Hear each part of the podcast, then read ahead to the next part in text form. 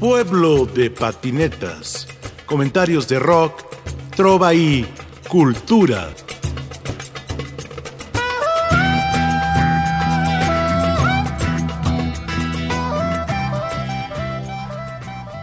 Buenos días, buenas tardes, estimados escuchas. Estamos aquí en Radio Educación, contentos bailando en la tarima de la mesa del estudio de Guillermo Lagarda Trillo, que es nuestro ingeniero, y estamos con un personaje interesantísimo de la música popular en México, de la música independiente.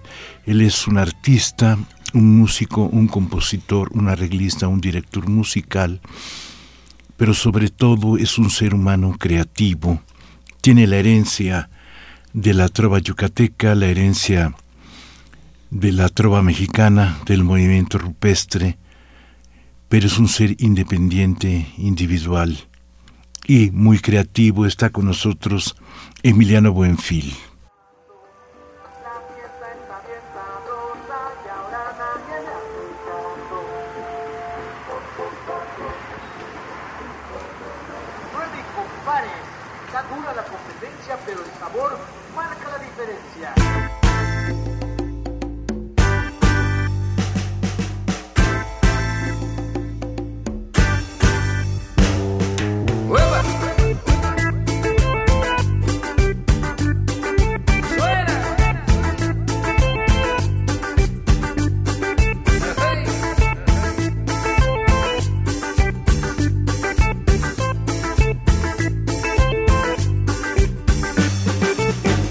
Kauamen zizantun, kauamen txotxola, kauamen bakatun, kauamen txuburna, kauamen opitzen, kauamen tizkakal, kauamen gontzen, kauamen oskuska. Datu dan datu, datu dan datu, datu dan datu, datu. Dan datu. datu, dan, datu.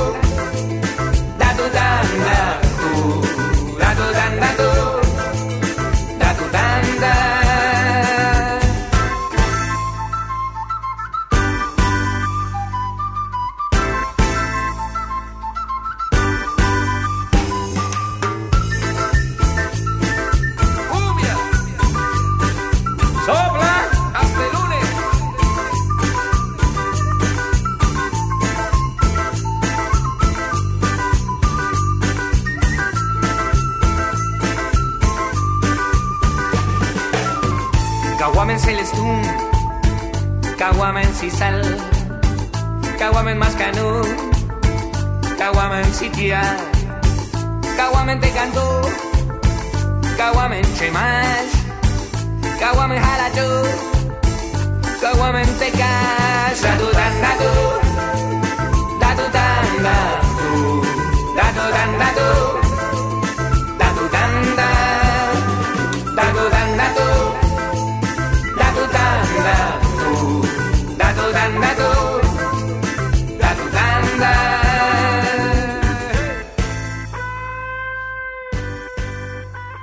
Emiliano Buenfil, ¿cómo estás, querido?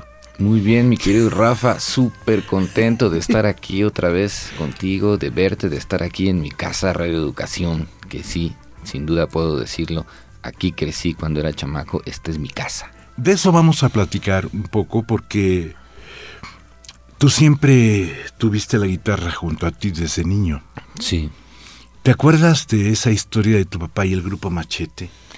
Sí, cómo no, a mí me tocó, este, pues mi infancia eh, transcurrió entre ensayos con, con el grupo Machete cuando habían esas grandes giras, este, y pues tuve la fortuna de conocerlos a todos ellos, a, a Tushman, con quien siempre tuve una relación bien bonita desde la infancia. Y pues recuerdo la manera en la que trabajaban, eran una máquina de, de hacer música, entonces ir a casa de mi papá significaba estar siempre en el ensayo con, con el grupo Machete y después darme cuenta de pues la importancia que tuvo en su momento, ¿no? Esa, esa agrupación en el folclore mexicano. Y además porque eh, de pronto esos guitarristas acompañaron a Alfredo Citarrosa. Sí, Manuel Guarneros y Jaime Guarneros, ambos. Eh, hace no muchos años, antes de que me fuera para Mérida, eh, montamos con mi papá un homenaje a Alfredo Citarrosa y tuvimos la fortuna de que estuviera Manuel Guarneros, genial, excelente guitarrista y gran ser humano también, ¿no? Te cuento todo esto, te pregunto, porque eh, pocas gentes han tenido la suerte de estar tan cerca del nuevo canto. En esa época de la canción independiente y al mismo tiempo de la trova yucateca. ¿Tú mm. cómo ves la perspectiva de tu papá en relación a la trova? Porque él llegó de Mérida. Sí, sí. Llegó de Mérida. Tú te, ahora estás en Mérida, pero vamos a, a desenredar este numerito, ¿no? Para que la gente entienda todo el trabajo que estás haciendo actualmente.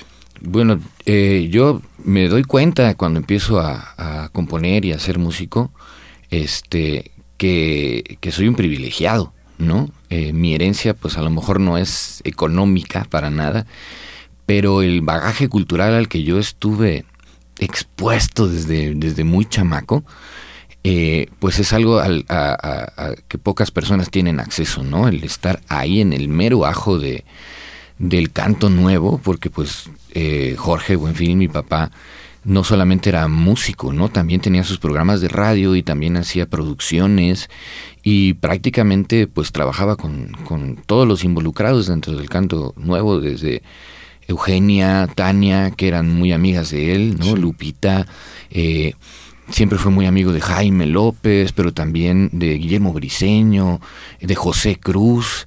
Eh, entonces, eh, pues mi infancia transcurrió en el, en el comité de la nueva canción.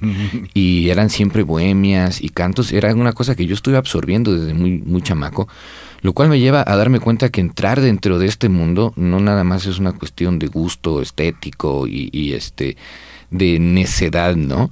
Sino que yo tengo una responsabilidad ante todo eso porque tengo un bagaje cultural como pocos y luego si le sumas que el, vivir con mi mamá significaba estar aquí en Radio Educación en la fonoteca porque mi mamá ha sido eh, Salomé Mendoza, que es clasificadora musical de aquí, entonces yo aquí me la vivía escuchando cosas que pues tampoco tenían acceso otros morros de mi edad, ¿no? Estaba yo en, la fonoteca escuchando jazz, escuchando blues, escuchando música de todo el mundo.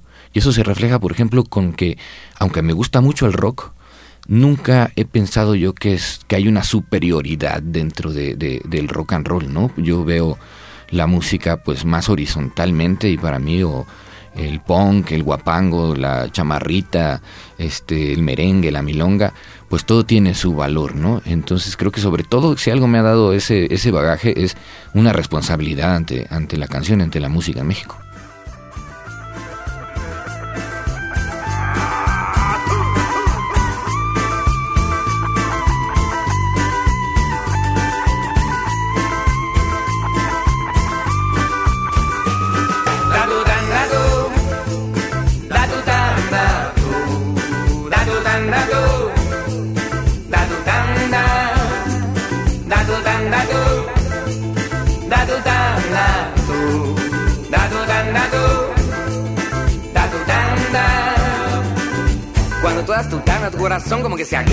Hueles a jacaranda, te vuelves un oso panda. Cuando tú das tu tanda, eres el centro de la parranda. Tanda para la Yolanda, tanda para Miranda. La tanda es universal, desde Cauquela, Nueva Zelanda. La banda te lo demanda, es hallada tu tanda. Pero si no te alcanza para dar tu tanda a toda la banda, pasa la gorra al lobo y arma la vaca como Dios manda.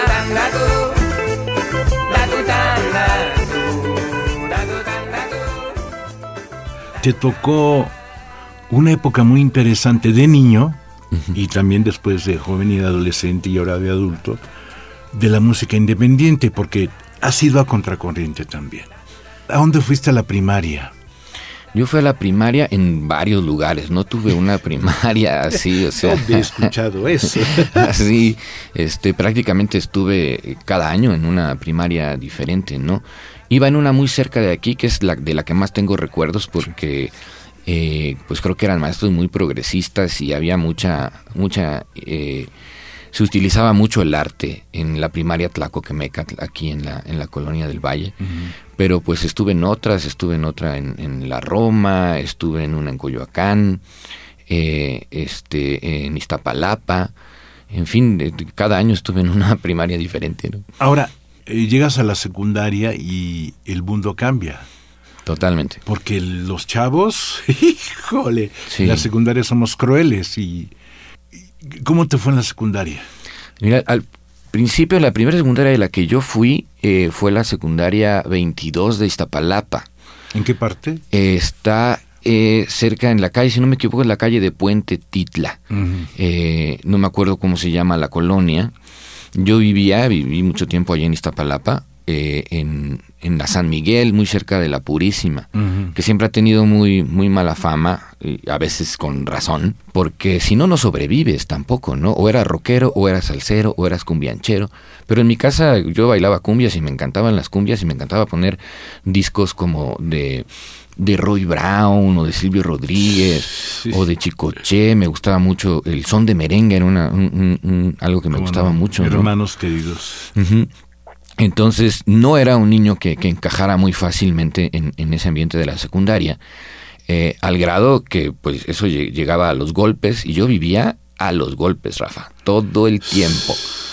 Y en la San Miguel. En la San Miguel, sí, ¿no? Y, tremendo porque pues era, pues era el barrio, ¿no? Y aparte, este, pues era yo el güero, ¿no? Habíamos otros güeros, pero a los güeros pues nos va, nos va así en los barrios, ¿no? No, y además creen que eres rico. Sí, siempre, ¿no? Sí, sí, pues no. Y no para nada, mis papás eran comunistas, o sea, nosotros... Y además trabajadores. Y, y, chambeadores. Y entonces nosotros, eh, yo veía y decía, bueno, este, estos que, que me tachan de, de, de rico, pues llegaban en coche, este, tenían como otras posibilidades y otros privilegios eh, económicos que no tenía yo. Y a final de cuentas, eh, eh, Nacho Alfonso de aquí de Radio Educación le dijo a, Salomé, oye, ¿por qué no lo metes al, al CEDAR, que haga su examen para el CEDAR Diego Rivera? Y me cambian al CEDAR Diego Rivera. Y pues ahí también era, era un poco más amable, pero nunca dejaba de yo de ser el, el, bicho raro, ¿no? no, además lo estricto del CEDAR, las calificaciones. Sí, o sea, una secundaria de arte o prepa de arte, pero con nueve.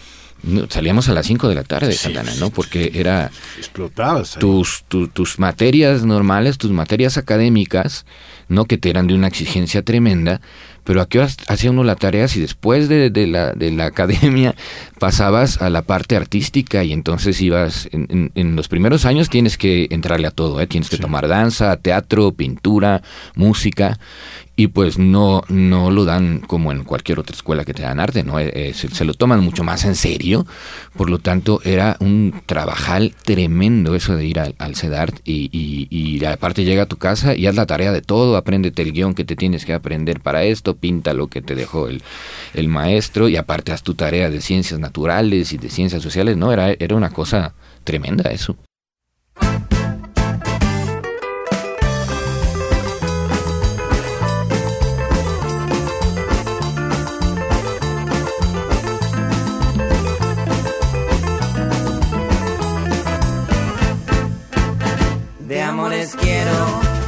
Levantarte unido, oculto del mortal a la mirada y ver lejos del mundo mentido la realidad de mi ilusión soñada.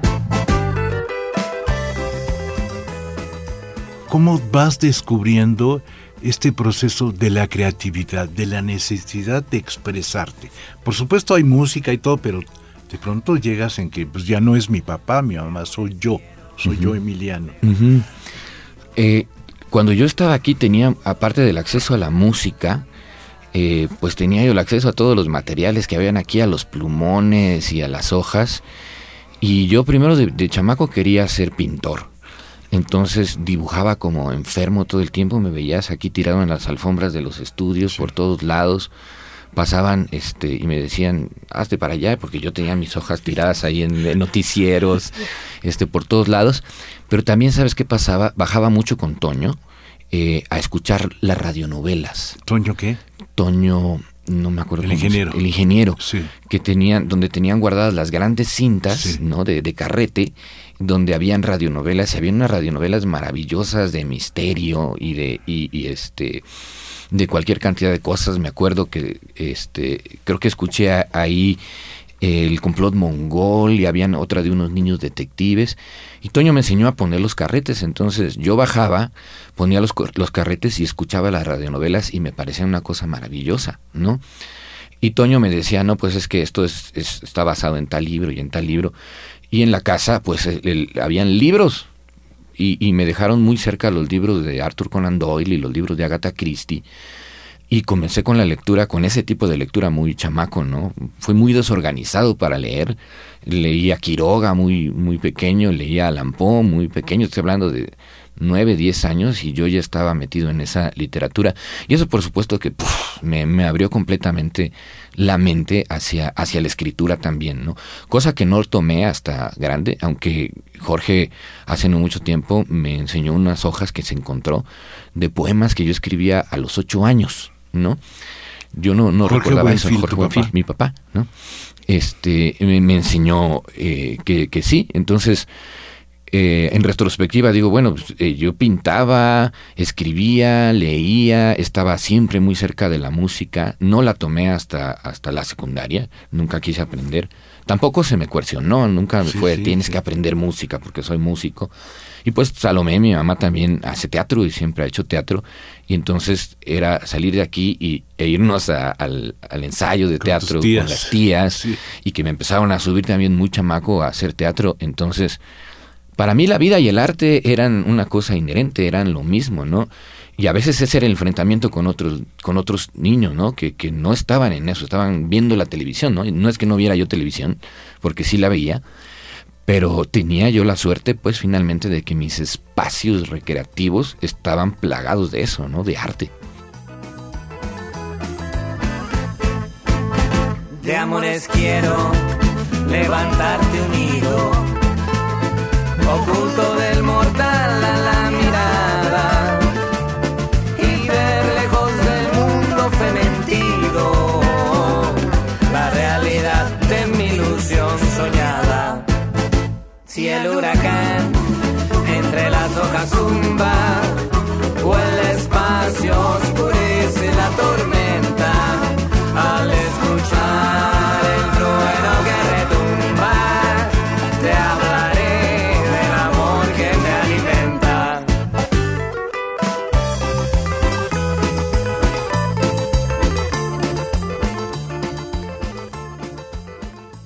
fue tu primer cómplice musical?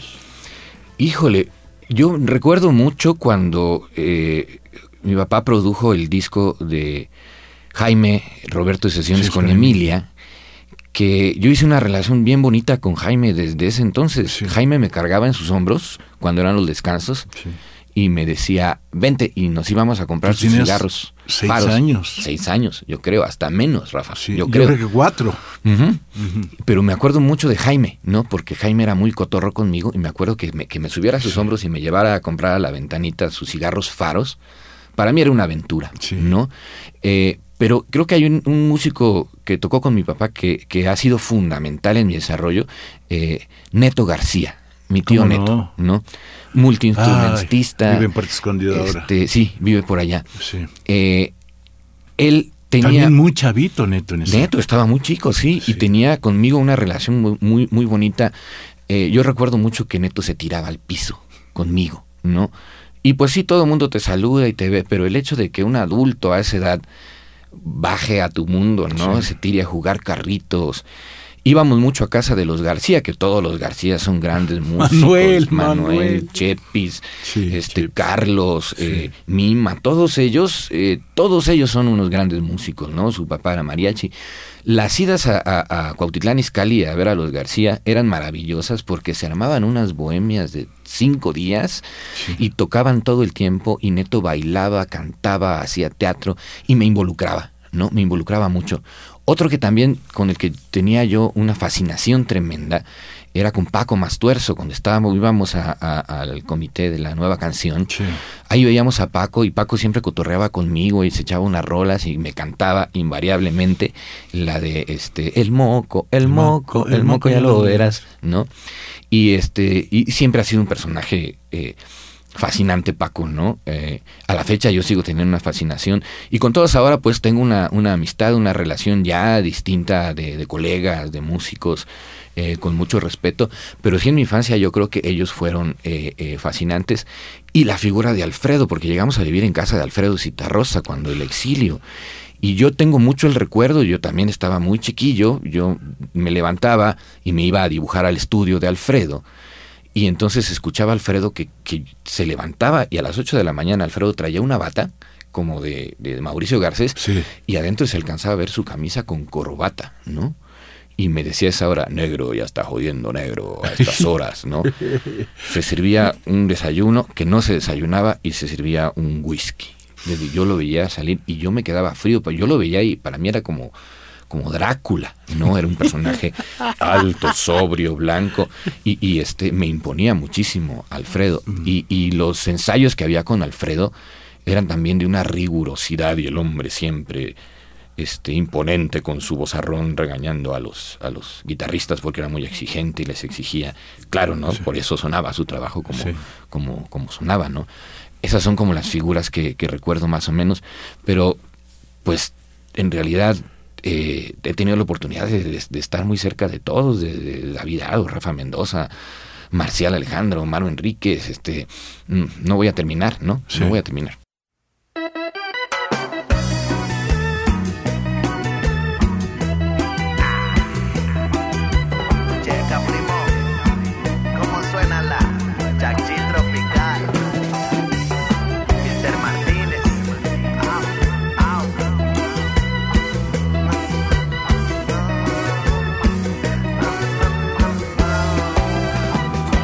que tú muy acá, Muy, muy tan, tan. que muy fulano de tal. Muy cool igual. Si eres la pura jalada, pura baba de nopal. Pues no que tú muy cabrón. Muy rey, muy don. Que nomás tu chicharrón. Truena chingo, ya te quedaste solito. Rásgate la comezón.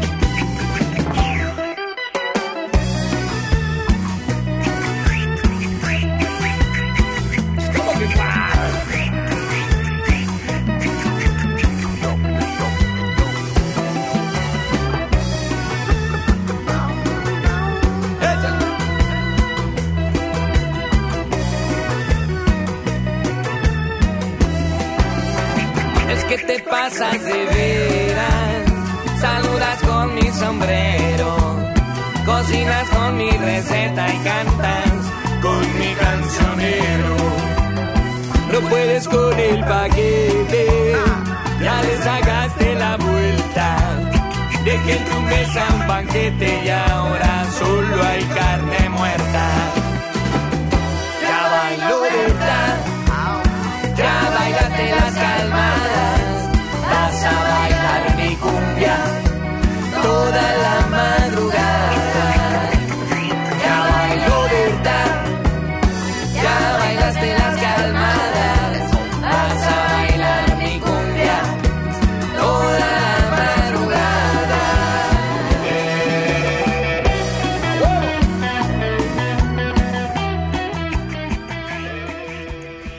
CEDART y cómo empiezas a hacer música.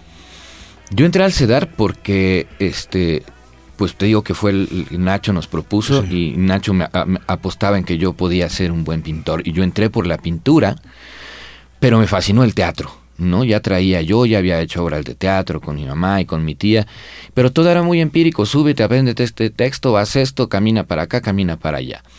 Pero tengo a mis maestros este, de, de teatro, Fernando Briones y Mauricio Rodríguez, que en paz descanse, y ellos me abren la puerta de lo que es aprender a hacer teatro, ¿no? De, de, la cosa, de la entrega al teatro. Y, y, y pues yo digo que el teatro me gusta mucho porque es una especie de esquizofrenia controlada donde puedes convertirte en otra persona y tener otras vivencias que no vas a tener. A mí me fascina el teatro y yo empiezo a querer, cambio mi, mi, este, mi atención de la pintura hacia el teatro. Y es en el, en el teatro con mis compas de teatro y con mis compas del CEDAR que también de repente empiezan a tocar la guitarra, los morros. Habían eh, este, grandes. Había eh, este chico que ahora es un gran pianista, eh, Rodolfo González Morales, si no me equivoco, el compa que le dicen el Balú ahora, que es un gran pianista, tocaba la guitarra ya increíblemente bien. Eh, y, este Ulises Fernández, el homopocho, tocaba la guitarra y componía desde la secundaria. el homopocho, claro. El homopocho. Querido homopocho. era mi gran amigo, éramos así uña y mugre. Fue el primer amigo que yo tuve en la, en la secundaria. ¿No? Y habían otros que ya tocaban la guitarra y yo me decía mismo, ¿y yo por qué no? Si yo la tengo ahí, ¿no? ¿Yo por qué no toco la guitarra? No aprendí con mi papá, empecé a aprender en la secundaria con, con, estos vagos en la, en la calle, pero era nomás como para cotorrearla, ¿eh? para cotorrearla y estar en la fiesta y cantábamos a los Beatles y que es que hicimos una banda que nos llamábamos los subversivos y nos juntábamos a, a, tocar y pues era puro relajo, ¿no? Pero eso fue mi acercamiento más ya con, con, la guitarra. Mm. Y a partir de ahí empiezo con el gusanito de escribir y de componer canciones y empiezo a componer como pues en, en, esa etapa en la secundaria a los 12, 13 años empiezo a hacer mis primeras canciones que no le enseñaba yo a nadie porque no me gustaban, ¿no? Pero claro, pues yo traía también unos referentes muy muy pesados como para eh, como para pensar que esas eran unas buenas canciones, ¿no? Tenía unos referentes a los que yo quería llegar, ¿no? Ahora entiendo que pues no puedes llegar a esos referentes a la primera o segunda canción, ¿no? Pero ya a partir de ahí, eh, la música y el teatro han sido mis, mi, pues a lo que me he dedicado toda la vida. ya te quedaste solito, la comezón. Y es que te pasas de veras, saludas con mi sombrero, cocinas con mi receta y cantas con mi cancionero no puedes con el baguete, ya le sacaste la vuelta. Dejé tu mesa un banquete y ahora solo hay carne muerta. Ya bailó Berta, ya bailaste las calmadas,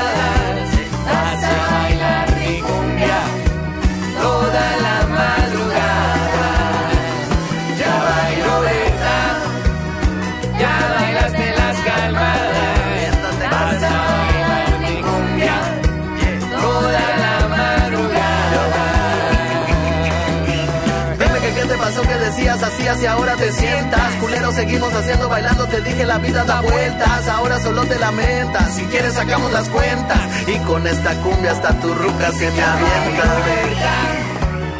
Ya bailaste las calmadas, vas a bailar mi cumbia. Toda la madrugada, si quieres sacamos las cuentas. Emiliano Buenfil.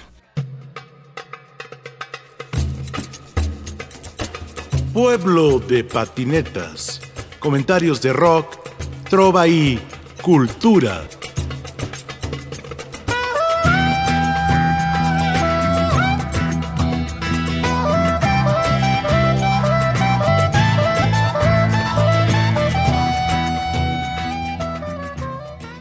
En la producción, Ricardo Montejano, Analía Herrera Gobea, Sayuri Sánchez, Lupita Morales, Juan José Escobar Arroyo.